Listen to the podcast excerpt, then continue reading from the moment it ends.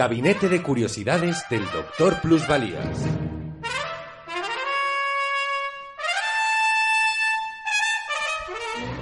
Taradalia.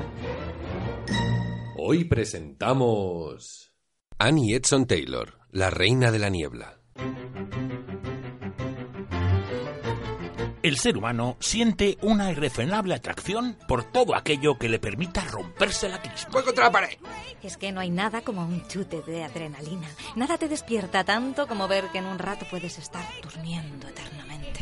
Además es una de las drogas que más barata te sale. Y con la confianza de que te la haces tú misma, aquí justo, encima de los riñones. Es mejor no depender mucho de la honradez de los camellos.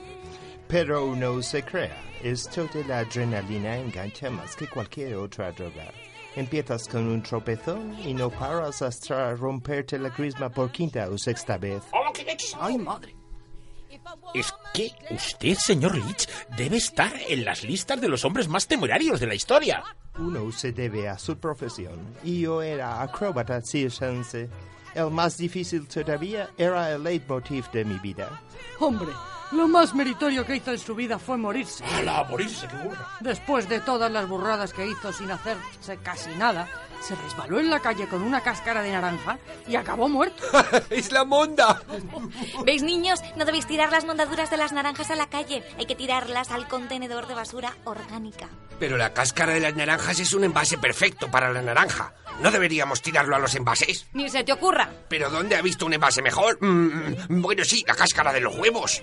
Serán envases y lo que quieras, pero van al contenedor orgánico. A ver si escuchas Habitat Madrid los viernes a la una del mediodía. Que no te enteras.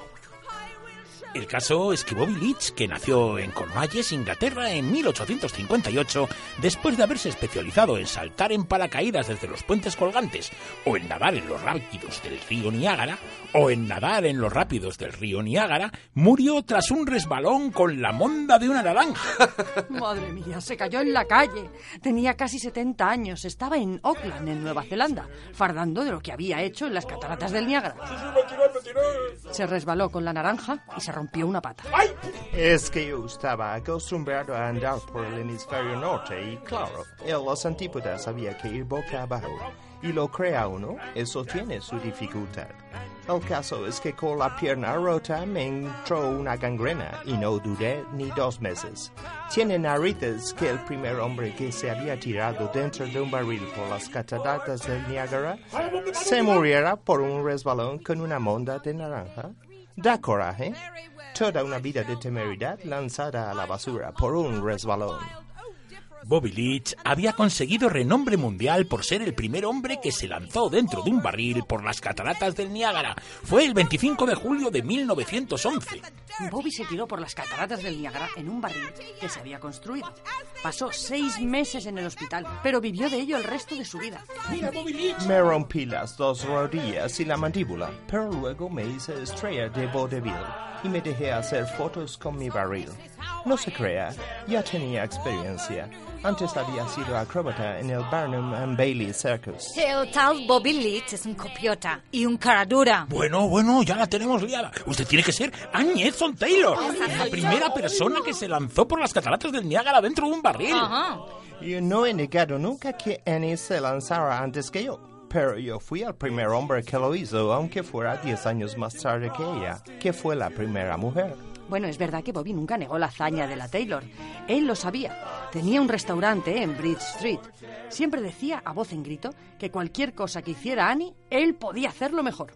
Pero no un poco mejor, sino mucho mejor. Pues yo salté las cataratas y no me rompí nada. Y tú estuviste seis meses en el hospital. Sí, pero a mí no me robó el dinero ni el barril mi manager. Eso ha sido un golpe bajo. Annie Elson Taylor nació en Auburn, en el estado de Nueva York, el 24 de octubre de 1838. Era una de los ocho hijos de Mary Ketson. Ese soy yo. Pero tampoco pude disfrutar mucho de mi numerosa prole. Era el dueño del molino del pueblo. Me morí muy pronto. ¡Ay, se ha muerto! Annie no debía tener más de 12 años, pero como tanto yo como mis empleados habíamos trabajado duro, dejamos un capitalito para que mi familia pudiera vivir después de mi muerte. Yo estudié para maestra y en la escuela conocí a David Taylor. Hola, soy David Taylor. Y me pareció guapo y me casé con él. Tuvimos un hijo, pero se murió enseguida. Ya sabes cómo es lo de las ratas. Después del crío, se me murió el marido, en fin. Viuda y sin hijos, inició una vida bastante nómada. Primero montó una escuela de danza en Bay City, Michigan, donde enseñó a bailar.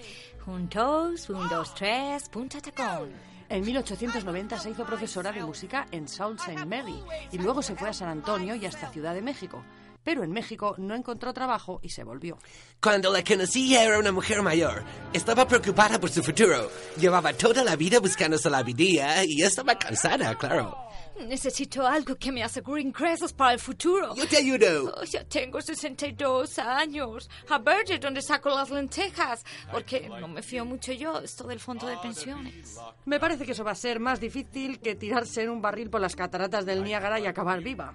Cuando yo exabrupto de mi secretaria se le abrieron los ojillos, había encontrado la solución a su dilema.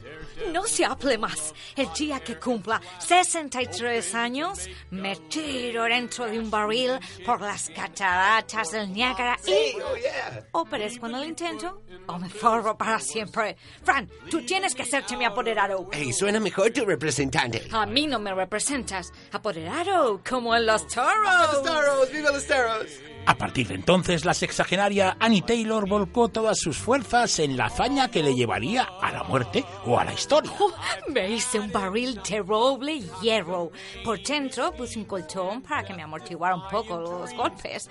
Decían que estaba loca, que quería suicidarme. Está loca, quiere suicidarse. Pero antes lo probé con el gato. Claro, como los gatos tienen siete vidas, malo sería que le matara tantas veces. El gato acabó el viaje sin grandes incidentes, pero se olvidó de, re- de re- pero se olvidó de reclamar los honores de ser el primer gato que saltaba en un barril por las cataratas del Niágara. El 24 de octubre de 1901 era el día señalado. La esperamos para llevarla al centro del río en una barca. Annie entró en el barril, se adornilló la tapa y con una bomba de bicicleta se inyectó aire para que pudiera respirar. Taparon el agujero con un corcho y el barril quedó en el agua.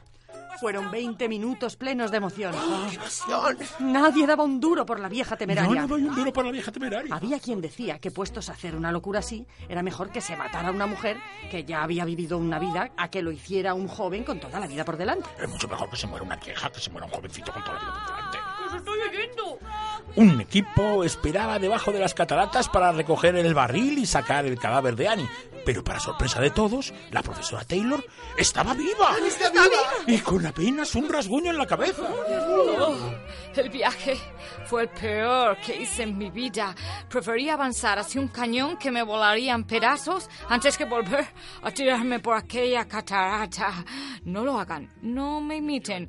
Me he pegado todo el camino rezando, menos un rato que me desmayé, creo. Qué miedo he pasado. No me hagan fotos hasta que me cambié las enaguas. Pese al episodio de las enaguas, la aventura fue un éxito. y Annie Taylor pensaba que podría vivir de su fama. Pero un día fue a ver a su representante, a Fran M. Russell, y no lo encontró. Ja, Sí, ahí me iba a quedar con la vieja loca esa. Cogí la pasta y el barril y me largué a Chicago. Pero usted se cree, me juego la vida y el desaprensivo ese se me lleva la pasta y las pruebas de mi gesto. ¡El barril! Gastaré hasta el último níquel en encontrarle y recuperar lo que es mío. Annie Taylor no consiguió dar con su apoderado y lo que no se gastó en detectives lo perdió en la bolsa de Nueva York. El 29 de abril de 1921, con 82 años, murió pobre y olvidada en Lockport. Fue enterrada en la sección de acróbatas del cementerio de Oakwood, en las cataratas del Niágara. Con la realización técnica de Elena Ojeda y la actuación de Carlos García, Carlos La Peña, Elena Ojeda, África Ejido y Cisco Rojo. Un programa escrito y dirigido por Carlos La Peña. Watch how the current pulls to the left bank. I don't like water, not when it's moving. It moves fast, yes. It's a marvelous creature, a horrific beauty. It lives, it promises and seduces, it kills. But not me. Look at me. Not me.